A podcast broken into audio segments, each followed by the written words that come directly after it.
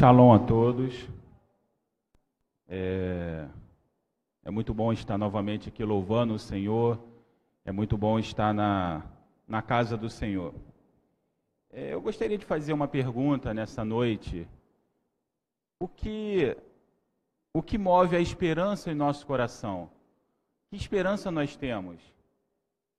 É, às vezes passamos por dificuldades e a gente espera que alguma coisa aconteça. A definição da esperança é um sentimento de que algo que você quer que aconteça, aconteça. Ele sente aquele vento noroeste que o pessoal que pesca fala muito, né? E aí ele vê formando lá no horizonte uma tempestade. Mas ele tem confiança no barco dele. A tempestade pode vir. Eu tenho confiança no meu barco, meu barco é bom, eu sou um bom piloto eu vou conseguir passar por essa tempestade tranquilo. E a tempestade o pega e a tempestade vai se intensificando. Alguém consegue sentir a semelhança na própria vida? Muitas vezes a gente acha que está tudo certinho. De repente vem aquele vento, vem aquelas circunstâncias que você não pode controlar. E aí você fala assim: não, mas o barco, ele me obedece, eu vou mandar ele para a direita, ele vai para a direita. Só que dessa vez não acontece isso. Ele tenta manter o curso do barco, mas a tempestade ela é muito forte. E ele não consegue controlar. E aí a esperança dele agora é: bom, se eu pegar toda a carga que está no meu navio e jogar fora, o meu navio vai ficar mais leve. E de repente eu vou conseguir controlar, essa é minha esperança. Vou jogar essa carga fora e vou controlar o meu navio. E aquele homem faz isso, ele pega a sua enchia a minha barriga de água, mas a sede não foi embora. E aí eu posso dizer para vocês, sede é uma coisa perturbadora. E aquele homem está naquela ilha. Toda aquela beleza não faz diferença nenhuma, porque agora o problema dele, ele está com sede.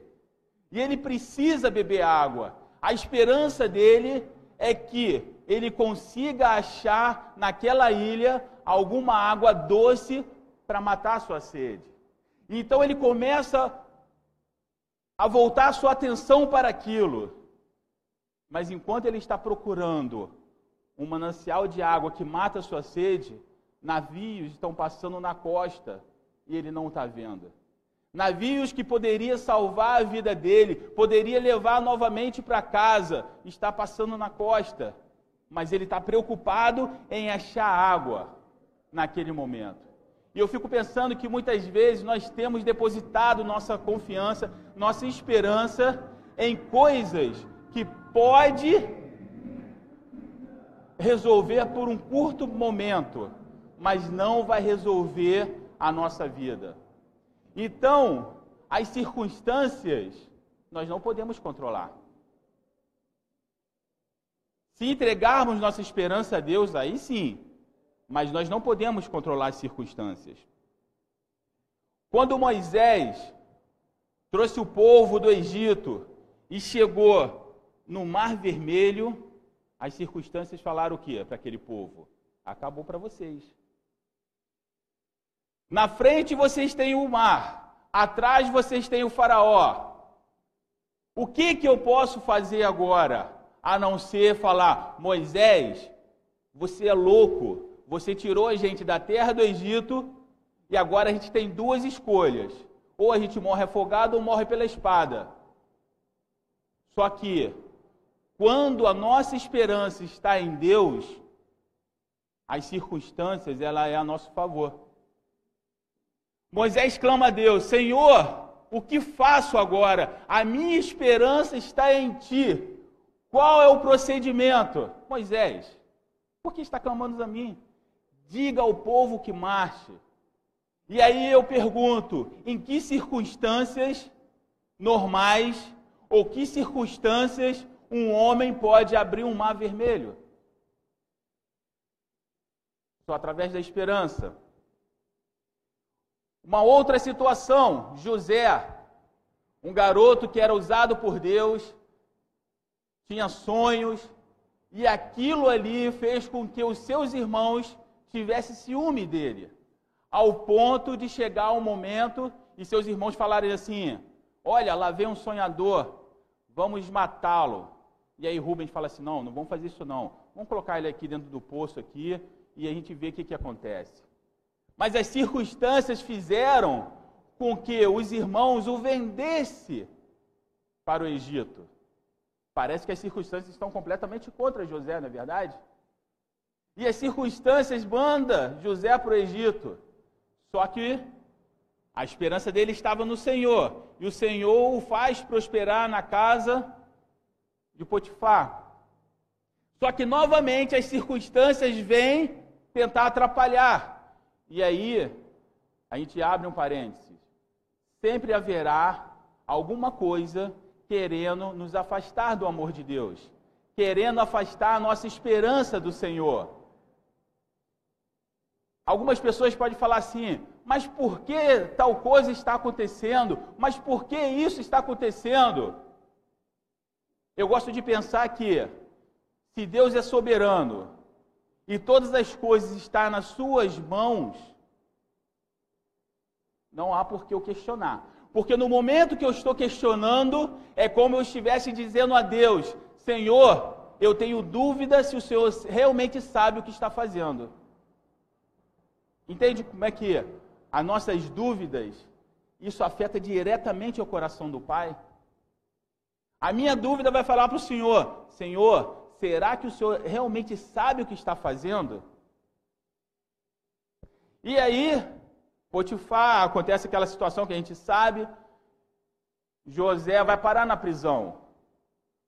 Mas olha, mas por que na prisão? O que, que aquele garoto fez? Ele se recusa a deitar com a mulher e agora ele vai ser preso. Mas tudo na vida do servo tem um propósito.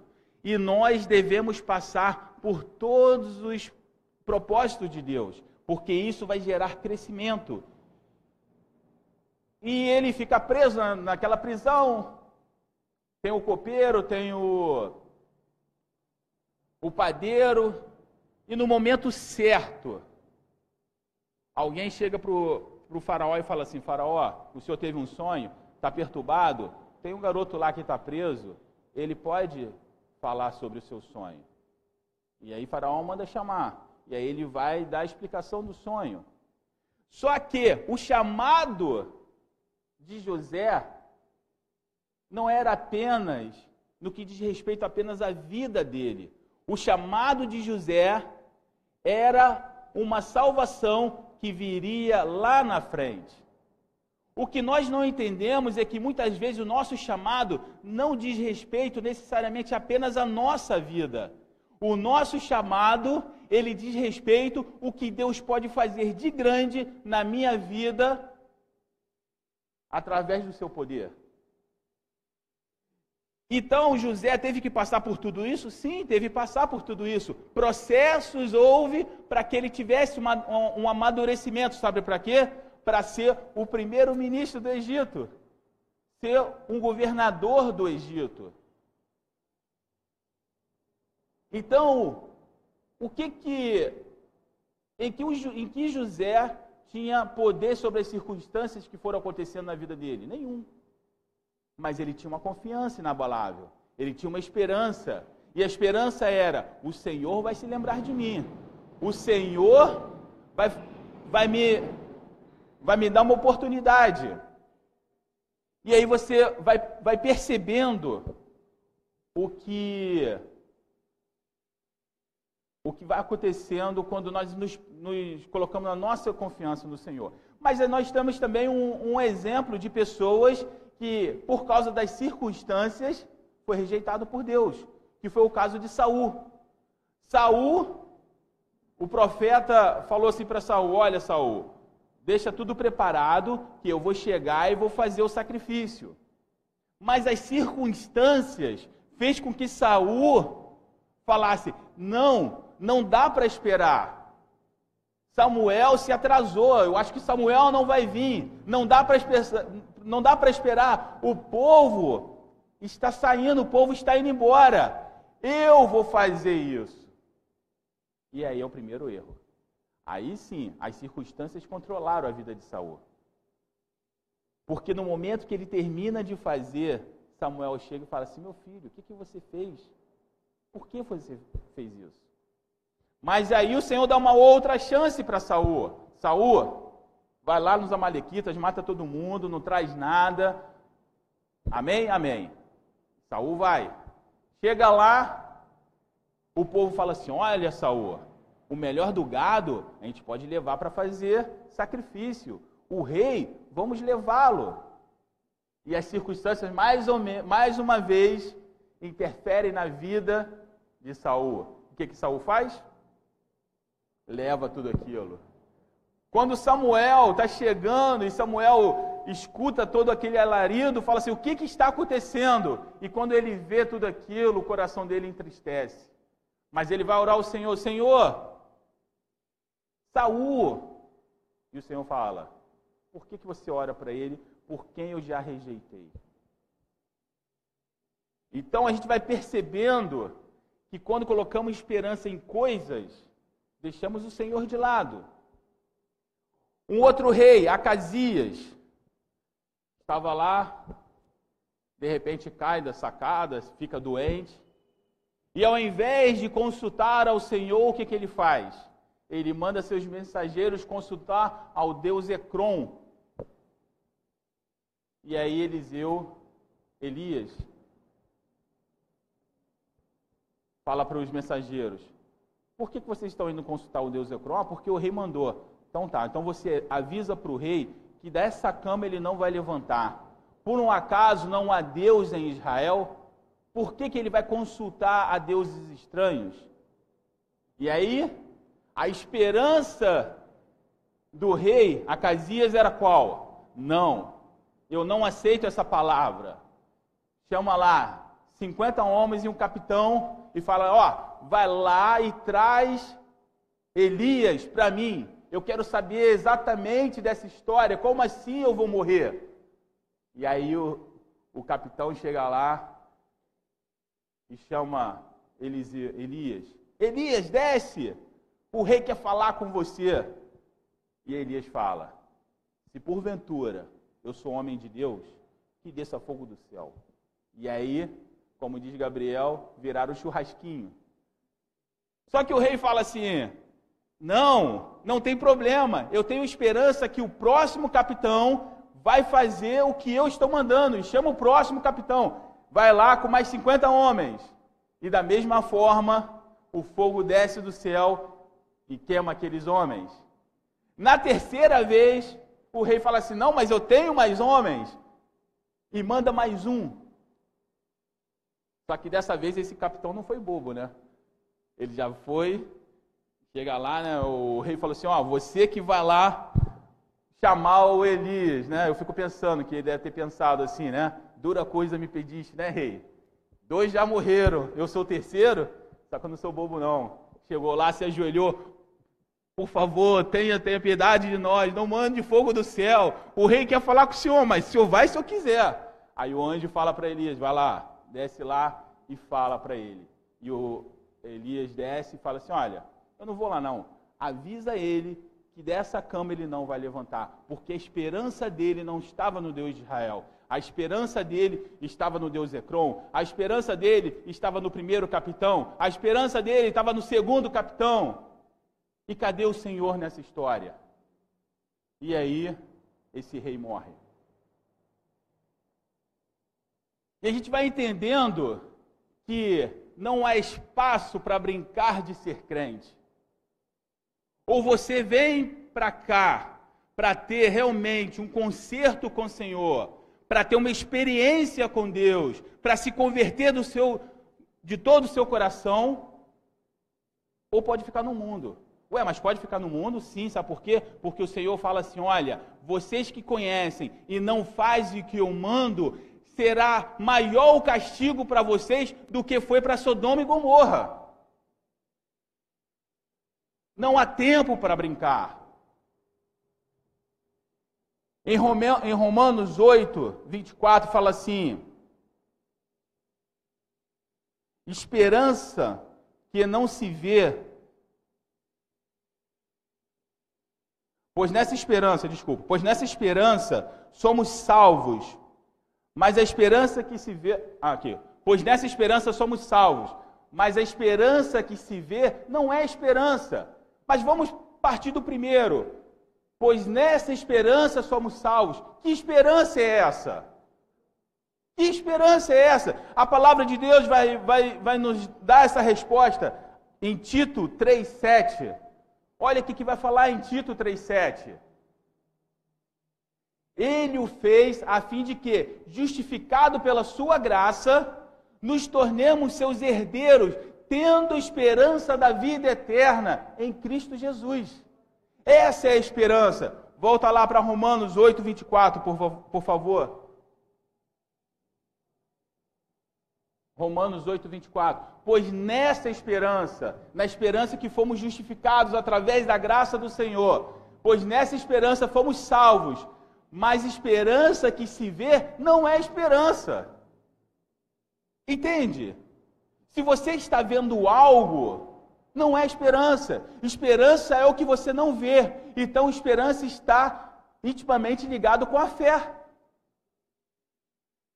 Eu estou passando por um problema muito difícil. Qual é a solução? Não sei, mas o Senhor sabe. Porque em Salmos 42 vai falar assim: Como suspira a corça pela corrente das águas, por ti, ó Deus, suspira a minha alma. E aí você vai, aí é interessante porque essa, essa questão de sede é uma coisa que, que me chama muito a atenção. Assim como uma corça que está no deserto, sedenta, querendo água, porque se ela não tiver água, ela vai morrer, e ela está sedento. O salmista faz essa comparação. A minha alma precisa disso. A minha alma precisa de ti como uma corça que está prestes a morrer se ela não receber uma água. Porque, na verdade, quando recebemos essa água do Senhor, o nosso ser se transforma em rios de água viva. Entende? E aí ele vai falar assim: olha, a minha alma tem sede de Deus, mas não é qualquer Deus, não. A minha alma tem sede de Deus, o Deus vivo. A minha alma tem sede de Deus, o Deus vivo. E aí, mais embaixo, em Salmos 42, versículo 3, ele vai falar assim: Porque está batido a minha alma, por que te perturbas dentro de mim? Espera em Deus, pois ainda o louvarei, e ainda o louvarei, a Ele meu auxílio e Deus meu. Então ele, ele começa a conversar com a sua própria alma, por que você está batida? Por que, que isso está te tirando o sono? Por que, que isso está te dando tristeza? Tenha certeza de uma coisa, ainda louvarei, mas por que, que eu louvarei? Porque eu tenho certeza que o Senhor vai me dar o escape. Mas Ele já me deu o escape? Ainda não, mas eu tenho certeza porque é uma esperança. É algo que eu ainda não vi, mas eu tenho esperança que vai acontecer. Lembra da definição de esperança? É um sentimento de que algo vai acontecer a seu favor. Essa é a esperança que precisamos ter no Senhor. Em Romanos 24, 25 diz, Romanos é, 8, é, 25. Mas se esperarmos o que ainda não vemos, aguardamos pacientemente. E aí eu gosto de pensar que quando aguardamos pacientemente, eu vou lembrar do que está escrito lá em Coríntios: o amor é paciente os dons do Espírito, não é verdade? Ah, eu sou uma pessoa impaciente, eu sou uma pessoa que não consigo esperar. Meu irmão, existe alguma coisa errada com você, porque a palavra de Deus está falando que os dons do Espírito é paciência. Mas está demorando, por que, que ainda não aconteceu? Paciência. O Senhor vai fazer no momento certo, nem antes, nem depois no momento certo.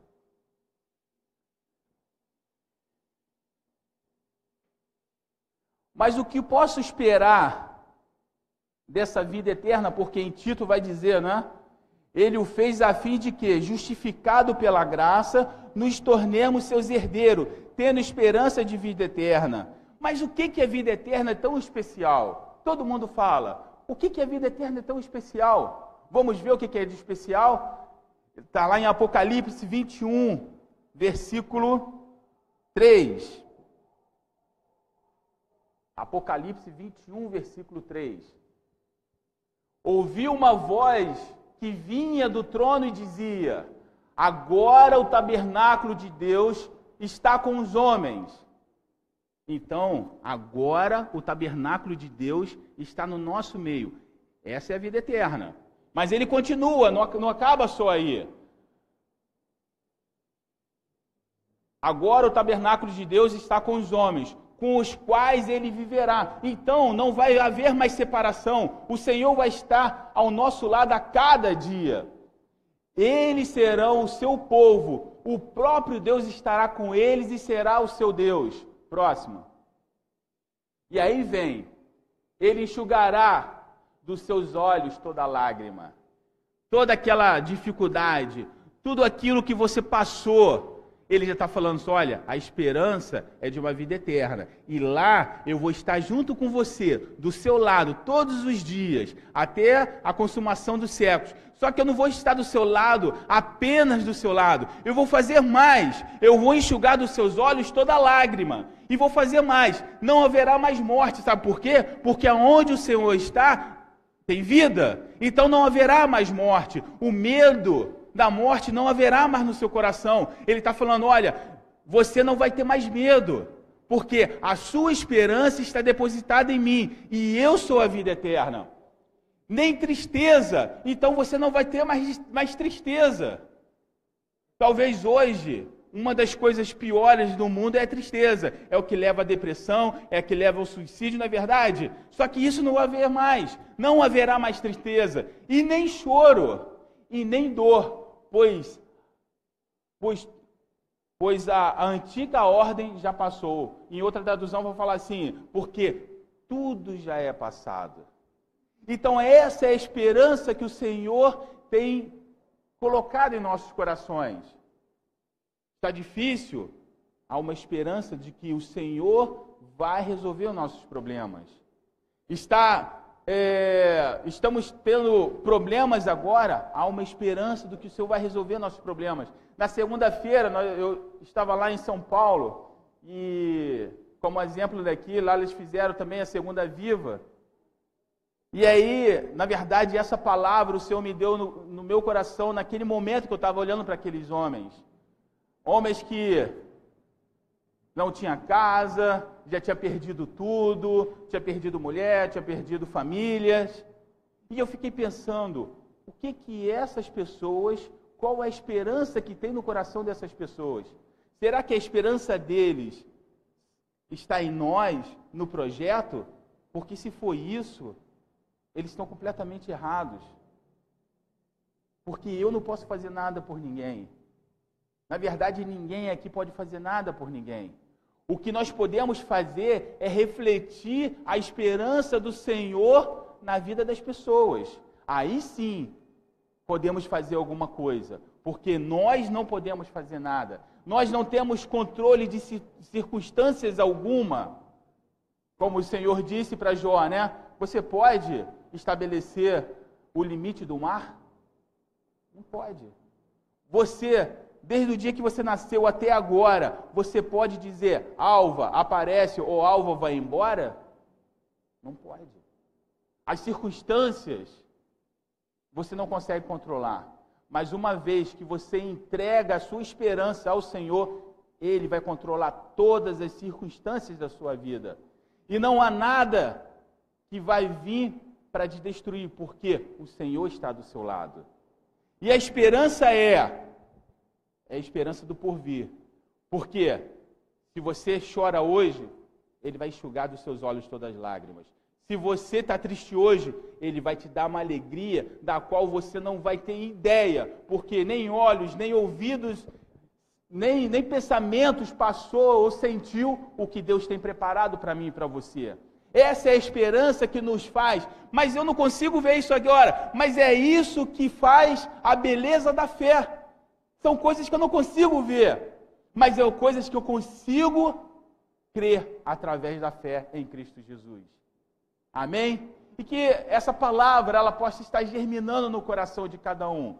Não coloque fé em pessoas, não coloque fé em, em coisas. Coloque e deposite a sua fé no Deus Todo-Poderoso que criou os céus e a terra e que mandou o seu único filho para morrer por mim e por você, para que essa esperança pudesse nascer no seu coração. Amém? E que o Senhor possa nos abençoar. Rabino?